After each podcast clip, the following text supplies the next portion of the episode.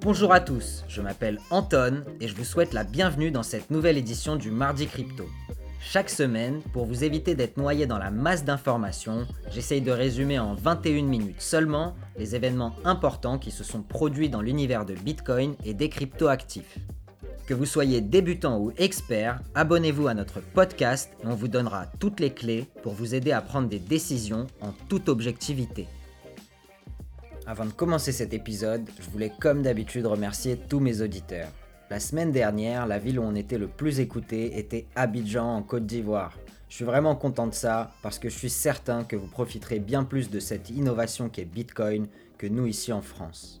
Merci aussi à mes auditeurs à Paris, Marseille, Lyon, Saint-Julien en Genevois, Montigny le Bretonneux, XL en Belgique, Columbus aux États-Unis et même Seochogu en Corée. Merci à mes amis, mes anciens collègues et mes clients qui m'encouragent à propos de mon podcast. Ça me fait chaud au cœur que le contenu vous plaise. Je sais que je traite de certains sujets de manière assez courte sans avoir le temps de détailler parce qu'on est limité par le format et on ne veut pas vous surcharger d'informations. Mais n'hésitez pas à nous écrire si vous voulez qu'on vous développe plus sur tel ou tel sujet. Allez, on attaque. J'espère que vous êtes en forme. Le podcast sera comme d'habitude composé de trois parties. Partie 1, quoi de neuf docteur, on reviendra sur la conférence de Jack Mallers sur l'innovation dans les systèmes de paiement. Partie 2, où sont les instits, on fera un tour rapide des levées de fonds. Et partie 3, est-il trop tard pour acheter? Avec un point sur les 20 euros du mardi crypto et les analyses on-chain de Glassnode.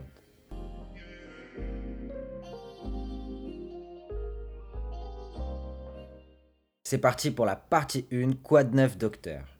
Les paiements sont un sujet extrêmement important dans le monde actuel. Suite à la crise ukrainienne, une vraie guerre s'est enclenchée entre les différentes monnaies. On peut voir pour la première fois depuis plus de 50 ans une progressive remise en cause du dollar en tant que réserve de valeur internationale au profit de monnaies comme le yuan et le rouble, ou encore l'or et les fonds de tirage spéciaux du FMI, ou encore le bitcoin. Mais cette semaine, on va pas parler de réserve de valeur ou de protection contre l'inflation, comme on l'a déjà fait dans différents épisodes. On va parler de paiement tout court, c'est-à-dire de paiement pour un service ou de transfert d'argent à l'international. J'ai rapidement mentionné la semaine dernière le partenariat de Jack Mallers et de la société Strike avec différents fournisseurs de paiement alternatifs, mais aussi avec Shopify, la société qui permet de créer une boutique en ligne. Mais après avoir écouté sa conférence en détail, je me suis dit qu'il était important de revenir dessus. Ce que Jack a fait est une véritable ouverture osée comme aux échecs, ce qu'il appelle le gambit du roi, où un simple pion, un simple plèbe ou homme du peuple comme il dit, permet d'ouvrir l'échiquier à une compétition libre et inclusive et laisser le meilleur gagner. Et Jack ne s'attaque pas à n'importe qui, il s'attaque aux deux géants qui dominent le marché des paiements depuis la création des paiements digitaux dans les années 60, Visa et Mastercard, ainsi qu'au système bancaire.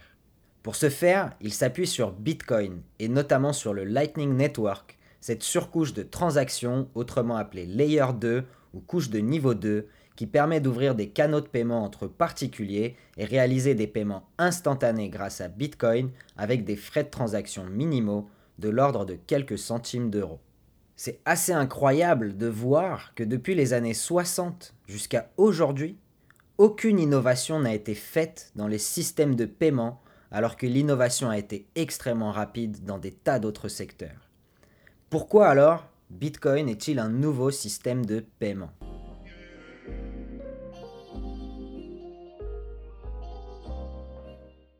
Bitcoin, c'est comme un organisme vivant. Il continue à évoluer au fil du temps et ce qui représentait il y a encore 5 ou 10 ans n'est plus la manière dont on peut le voir aujourd'hui. Le Lightning Network, lui, existe depuis 2018, mais il a réellement commencé à croître dans les deux dernières années avec de plus en plus d'utilisateurs et de nœuds permettant de réaliser des transactions. Selon la vision de Satoshi Nakamoto, le créateur, Bitcoin est un système de paiement électronique de pair à pair qui permet de transférer de la valeur partout dans le monde de manière décentralisée sans possibilité de censure et sans possibilité de fraude, sans utiliser un intermédiaire de confiance. Une fois que vous avez des bitcoins dans votre portefeuille sécurisé, vous pouvez les envoyer à n'importe qui possédant une adresse bitcoin et personne ne peut vous les voler à moins d'avoir accès à votre clé privée. C'est extrêmement important de comprendre ça, et c'est pour ça que je le répète tout le temps. On vous l'a déjà dit, not your keys, not your Bitcoin. Si vous ne détenez pas vos clés privées, vous ne détenez pas vos Bitcoins. Malheureusement, Bitcoin a un petit problème. Il n'est capable de traiter que 7 transactions à la seconde, alors que des réseaux comme Visa et Mastercard sont capables de traiter des dizaines de milliers, voire des millions de transactions par seconde. En 2017, lorsque j'ai commencé à m'intéresser à Bitcoin sérieusement, je suis arrivé au milieu de ce qu'on appelait la guerre des blocs. Durant l'été 2017, deux camps étaient en train de s'opposer. Ceux qui voulaient changer le protocole de Bitcoin pour qu'il puisse inclure plus de transactions dans ses blocs, et ceux qui refusaient de changer le protocole pour le laisser tel quel, car augmenter la taille des blocs, donc la scalabilité, aurait permis de traiter plus de transactions et donc en faire un vrai réseau de paiement. Mais ça aurait compromis la sécurité et la décentralisation de Bitcoin. On en a parlé dans l'épisode 23 sur le trilemme de la blockchain. C'est à ce moment-là qu'est né Bitcoin Cash, qui est un fork ou une séparation de la chaîne de Bitcoin en deux, qui a créé deux chaînes parallèles, et donc un nouveau Bitcoin qui voulait concurrencer l'unique et servir de système de paiement décentralisé. Aujourd'hui, même si Bitcoin Cash existe encore, on peut voir qu'il est très peu utilisé. Il y a peu de mineurs et le réseau est moins décentralisé que Bitcoin. Personne ne l'utilise vraiment. Bitcoin a gagné cette partie, mais le problème n'était pas résolu pour autant. Il ne pouvait toujours pas, jusqu'en 2018, être utilisé pour réaliser autant de transactions que les réseaux Visa et Mastercard. En une journée, les réseaux Visa et Mastercard traitent plus de 108 millions de transactions de cartes bancaires, alors que Bitcoin ne peut en traiter que 608 000. Ça fait un gros écart, et c'est pour ça que jusque-là, on avait du mal à voir comment réaliser la vision de Satoshi pour un système de paiement entièrement décentralisé. Le Lightning Network permet de contourner cette limite de transaction. Il permet, grâce à un portefeuille numérique spécial, d'accéder à ce réseau qui est construit sur le protocole de Bitcoin et d'échanger de la valeur de manière décentralisée et instantanée. C'est un réseau de nœuds et de portefeuilles numériques qui utilise la technologie Bitcoin en construisant des applications dessus. De la même manière que vous envoyez des emails à travers une appli sur le protocole Internet, vous pouvez envoyer de l'argent à travers une appli Lightning sur le protocole Bitcoin.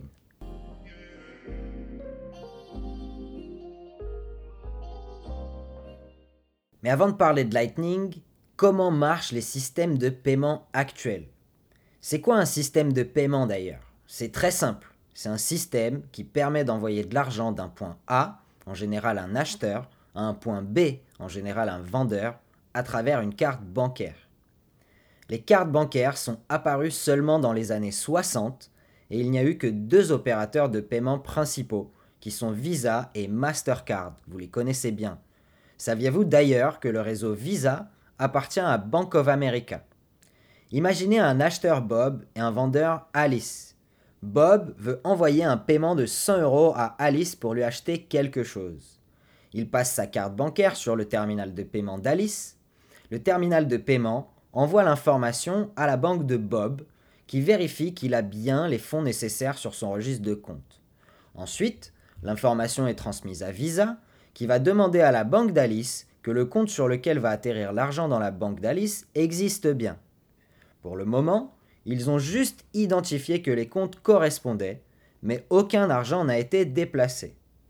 Ensuite, la banque de Bob décide qu'ils ne vont pas envoyer 100 euros, mais qu'ils vont garder 2 euros au passage pour la vérification de compte qu'ils viennent d'effectuer. Visa, qui réalise que c'est une idée de génie, décide de prendre 75 centimes supplémentaires et enfin, la banque de Bob décide de prendre elle aussi 25 centimes au passage. Ils ont bien travaillé à vérifier que les comptes existaient. Méritent bien leur commission, non? Au final, pour un paiement de 100 euros, Bob enverra 100 euros et Alice recevra 97 euros. Après-demain. Ou peut-être la semaine prochaine, si on est vendredi. C'est comme ça que fonctionnent les systèmes de paiement qui datent de 1960.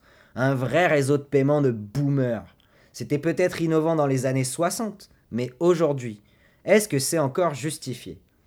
Qu'est-ce qui justifie de payer 1 euro pour un, paiement instantané à la BNP alors que la transaction ne leur coûte techniquement rien à réaliser, rien du tout. Ils pourraient la réaliser en une seconde avec zéro frais. Et pourquoi est-ce que l'argent met plusieurs jours à arriver sur mon compte en banque? Pourquoi c'est impossible de recevoir cet argent durant le week-end? Ces questions ont toute leur place dans le monde instantané du digital. Vous ne pensez pas?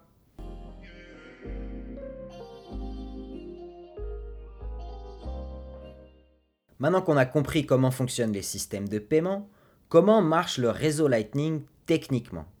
Je ne suis pas un expert du sujet. Je découvre ça au fur et à mesure de ma compréhension de Bitcoin. Et pour rester objectif, ça prend beaucoup de temps. Mais je vais quand même essayer de vous décrire simplement le processus. Imaginez que WhatsApp ou Telegram ou n'importe quelle autre application de messagerie vous permettent de faire des paiements. Vous posséderiez un portefeuille WhatsApp, qui utiliserait le réseau Bitcoin. Mais il n'utiliserait pas la chaîne principale de Bitcoin, il utiliserait le réseau Lightning. De la même manière que vous ouvrez une conversation WhatsApp, vous ouvrez un canal Lightning entre deux personnes. Vous échangez des paiements les uns aux autres, comme vous le faites déjà par exemple avec l'appli Lydia, sauf qu'au lieu d'utiliser le réseau Visa, vous utilisez le réseau Bitcoin. Ouvrir une conversation, donc un canal, vous coûterait environ 3000 Satoshi, soit 1 euro au taux actuel.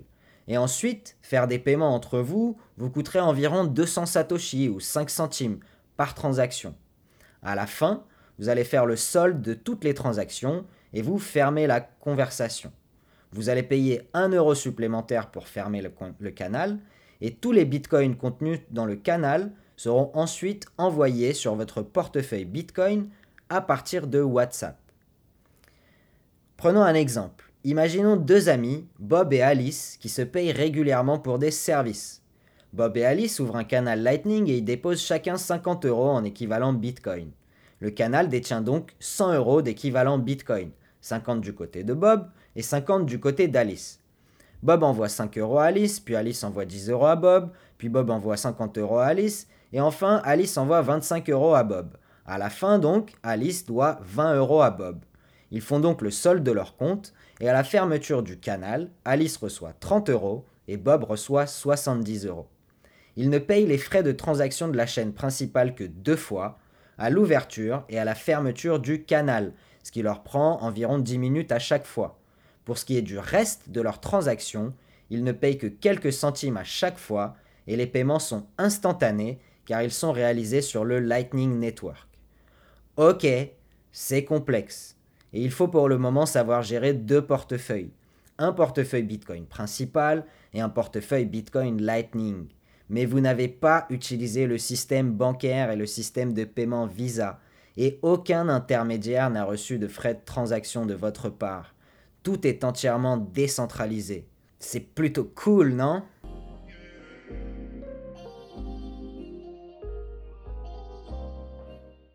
Ça, c'était pour résumer le côté technique rapidement.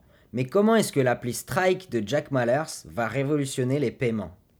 Aujourd'hui, seulement 1,5 milliard de personnes possèdent un compte bancaire et peuvent donc posséder une carte bancaire pour réaliser des paiements, alors que nous sommes près de 8 milliards de personnes sur cette Terre. 80% des gens sur notre planète n'ont pas accès à un système financier stable à travers lequel échanger de la valeur. 80% des gens. La mission de Strike, telle que l'annonce Jack, est de rendre le réseau Bitcoin facilement utilisable et accessible pour tous. Ils ont choisi Bitcoin et pas un autre altcoin, parce que c'est un réseau non censurable, inconfiscable, sans permission et sans frontières. En utilisant le réseau Bitcoin, Strike vise à rendre le système financier moins cher, plus rapide, plus innovant et surtout plus inclusif et il compte le réaliser grâce à Bitcoin. Jack pose plusieurs hypothèses importantes sur ce que devrait être un système de paiement innovant. Ça devrait être un réseau avec le plus de participants possible. Il devrait être ouvert et accessible à tous. Il doit servir à envoyer et recevoir des paiements. Et à travers ce réseau, on doit pouvoir recevoir du cash, n'importe quelle monnaie, euros, dollars, etc. Les paiements doivent être réalisés de manière instantanée et les paiements devraient être gratuits ou le plus proche possible de gratuit. C'est ce que permet de réaliser le réseau Lightning.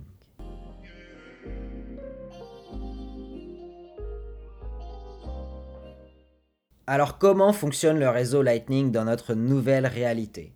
Imaginons que Bob possède un portefeuille WhatsApp comme on l'a décrit tout à l'heure sur lequel il a 100 euros, pas des bitcoins. Imaginons aussi que WhatsApp ait intégré l'application Strike dans ses systèmes. Et imaginons aussi qu'Alice possède un portefeuille WhatsApp. Bob vient dans le magasin d'Alice et il veut payer ses courses. Il en a pour 100 euros. Alice lui fournit un QR code qu'il scanne. Automatiquement, les 100 euros sont convertis en Bitcoin à travers Strike qui sont envoyés sur le Lightning Network. Comme dirait Jack. Avant d'arriver au portefeuille WhatsApp d'Alice, ils sont reconvertis en euros et Alice reçoit 100 euros, ou disons 99,95 euros, instantanément, au lieu de 97 euros en deux jours dans le système actuel. Ni Alice ni Bob ne sont au courant qu'ils utilisent le réseau Bitcoin. Ils payent et reçoivent directement des euros ou toute autre monnaie qu'ils voudraient recevoir. Aujourd'hui, un tel portefeuille WhatsApp n'existe pas, mais aux États-Unis, ils ont un portefeuille de ce type qui s'appelle Cash App. En Chine, ils ont WePay et en France, on a par exemple Lydia. Cash App a déjà intégré l'appli Strike et permet du coup de réaliser ce type de transaction dans n'importe quelle grande surface comme Walmart ou Whole Foods, l'équivalent de nos Carrefour et de nos Monoprix, ou bien dans des fast-foods comme McDo et dans de nombreuses autres chaînes de distribution. Ce n'est qu'une question de temps pour que ses concurrents le fassent aussi et que ça arrive en Europe. Vous allez bientôt pouvoir payer à travers le réseau Bitcoin et Lightning sans même savoir que vous utilisez les rails de paiement de Bitcoin.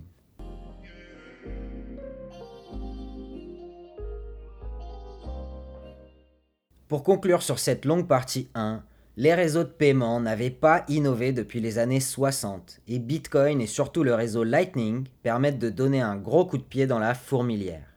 C'est un réseau moins cher, plus rapide, plus innovant et plus inclusif. C'est juste un système de paiement plus efficace. Point. Je suis persuadé que les pays qu'on appelle en développement, même si on dit qu'ils sont en développement depuis que j'ai quitté le lycée il y a plus de 15 ans, sont ceux qui bénéficieront le plus du développement de Bitcoin et notamment du Lightning Network. Pas de la crypto en général, mais surtout de Bitcoin. J'ai hâte qu'on les appelle les pays développés de Bitcoin et pas les pays en développement. Aux États-Unis, on peut déjà utiliser Bitcoin et se passer des banques pour faire des paiements. Pour nous en Europe ou pour des pays africains, il faut pour le moment utiliser le réseau Lightning manuellement, mais déjà, c'est possible encore quelques mois ou quelques années, et on pense que toutes les applications de paiement intégreront ce réseau, tout simplement parce que ce sera plus pratique pour elles et moins cher que d'utiliser le réseau bancaire.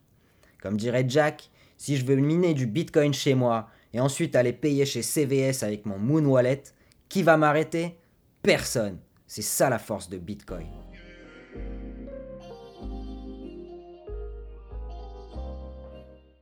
On passe tout de suite à la partie 2, les levées de fonds de la semaine. Les investissements en capital risque ne faiblissent pas. La semaine dernière, 3,1 milliards de dollars ont été levés par les startups crypto en 10 levées de fonds au total. Sans surprise, les États-Unis sont en tête des levées de fonds avec 5 sociétés financées. Le deuxième pays le plus financé est le full remote ou le full télétravail, avec 3 levées de fonds pour des sociétés dont les employés sont distribués un peu partout sur la planète, pour l'Europe, une levée de fonds en France et une aux Pays-Bas. La plus grosse levée cette semaine est celle d'Epic Games qui lève 2 milliards de dollars.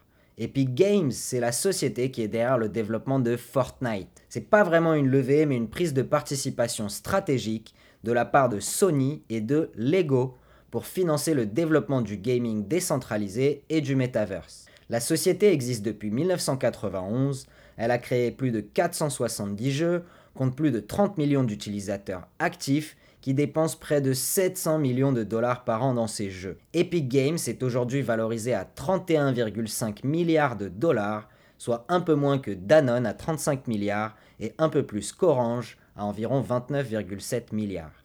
Impressionnant. La seconde levée la plus importante est celle de Circle, la société de paiement américaine et créatrice du stablecoin USDC, qui lève 400 millions de dollars auprès de BlackRock et de Fidelity notamment. Goldman Sachs est un investisseur de la société détenant des parts depuis 2015. En public, les banques et autres grosses sociétés financières sont souvent contre la crypto, mais en privé, on peut voir les gros investissements qui sont faits dans l'industrie. Comme on l'a mentionné en partie 1, les infrastructures de paiement que nous utilisons aujourd'hui datent des années 60 du siècle dernier et aucune innovation n'a été faite sur le sujet jusqu'à l'apparition de Bitcoin. C'est un sujet extrêmement important pour les banques et pour les États, et comme au XVIIe siècle avec les monnaies de corporation, nous voyons aujourd'hui émerger une concurrence entre monnaie d'État, monnaie privée, stablecoin, et monnaie libre, Bitcoin. Qui va gagner la course? On verra ça dans quelques années. Au total, depuis le début de l'année, presque 13 milliards de dollars ont été levés par les startups crypto sur 15 semaines, donc on tourne autour d'une moyenne de 920 millions de dollars par semaine en 2022, contre une moyenne de 653 millions de dollars par semaine en 2021. Pour compléter ça, on a pu voir plus de 1,6 milliard de dollars levés par des fonds d'investissement qui vont ensuite réinvestir ces fonds dans l'industrie, notamment Pantera Capital qui lève 1,3 milliard de dollars et Binance qui investit 100 millions d'euros en France et réalise un partenariat avec Station F. CZ, le dirigeant de Binance, est très confiant sur le futur de la crypto en France. Si on arrive à tempérer les ardeurs de régulation de l'Union européenne, peut-être a-t-on une chance de ne pas prendre trop de retard sur les États-Unis. Mais comme vous pouvez le voir chaque semaine avec les levées de fonds, c'est pas encore gagné parce que la majorité de l'industrie se développe là-bas.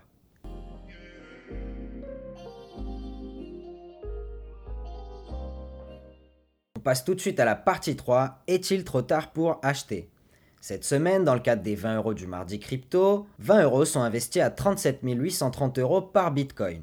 On obtient en échange 52 868 Satoshi ou 0,00052 868 Bitcoin. Je rappelle que les 20 euros du mardi crypto sont une expérience d'investissement virtuelle et ne sont pas un conseil d'investissement. Ce n'est que le reflet de mon opinion et de mon expérience personnelle et professionnelle acquise dans le monde des cryptoactifs et je décline toute responsabilité sur toute perte en capital possible suite à vos investissements. Si vous voulez suivre la même stratégie que nous, je vous recommande de le faire de manière très simple via notre partenaire StackInsat grâce au lien dans la description. La performance du portefeuille depuis sa création. Capital investi 640 euros, valeur totale du portefeuille 600 euros, perte non réalisée 40 euros ou environ 6,4%. Le prix moyen d'achat est de 41 770 euros et le total en Satoshi est de 1 584 154 Satoshi ou 0,015 Bitcoin accumulé. Notre portefeuille est toujours négatif, mais dans ce marché difficile, on en profite pour lisser notre prix d'achat vers le bas et potentiellement améliorer notre performance future.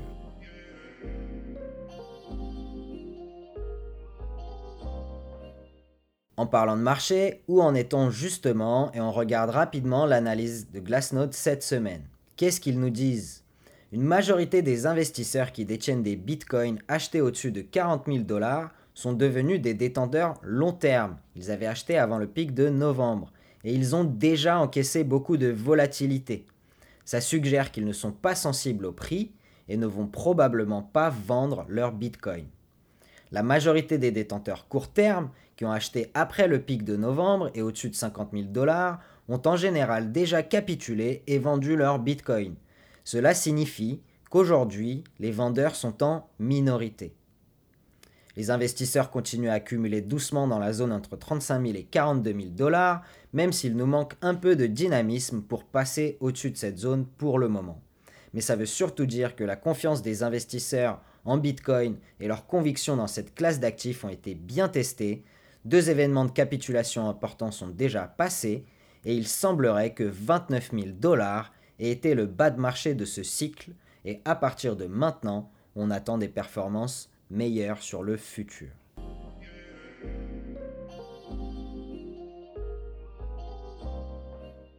Voilà, c'est la fin de ce podcast. Je vous remercie pour votre écoute. N'hésitez pas à commenter sur les différentes plateformes ou nous envoyer vos questions par mail à l'adresse protonmail.com. On vous répondra avec plaisir.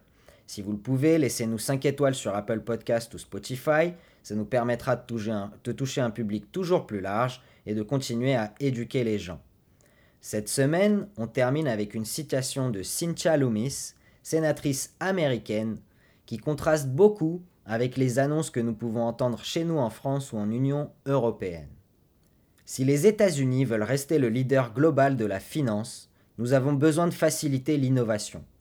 L'annonce de Strike est une contribution importante pour amener le système financier des États-Unis dans le 21e siècle. Je travaille à amener des législations intelligentes dans le secteur des cryptoactifs pour que ce type d'innovation puisse être intégré dans l'industrie des services financiers américains. En faisant cela, nous pouvons protéger les consommateurs, donner du pouvoir aux individus et aux petites entreprises en encourageant l'innovation. C'est tout pour aujourd'hui. Investissez de manière responsable, passez une excellente semaine et je vous dis à la semaine prochaine.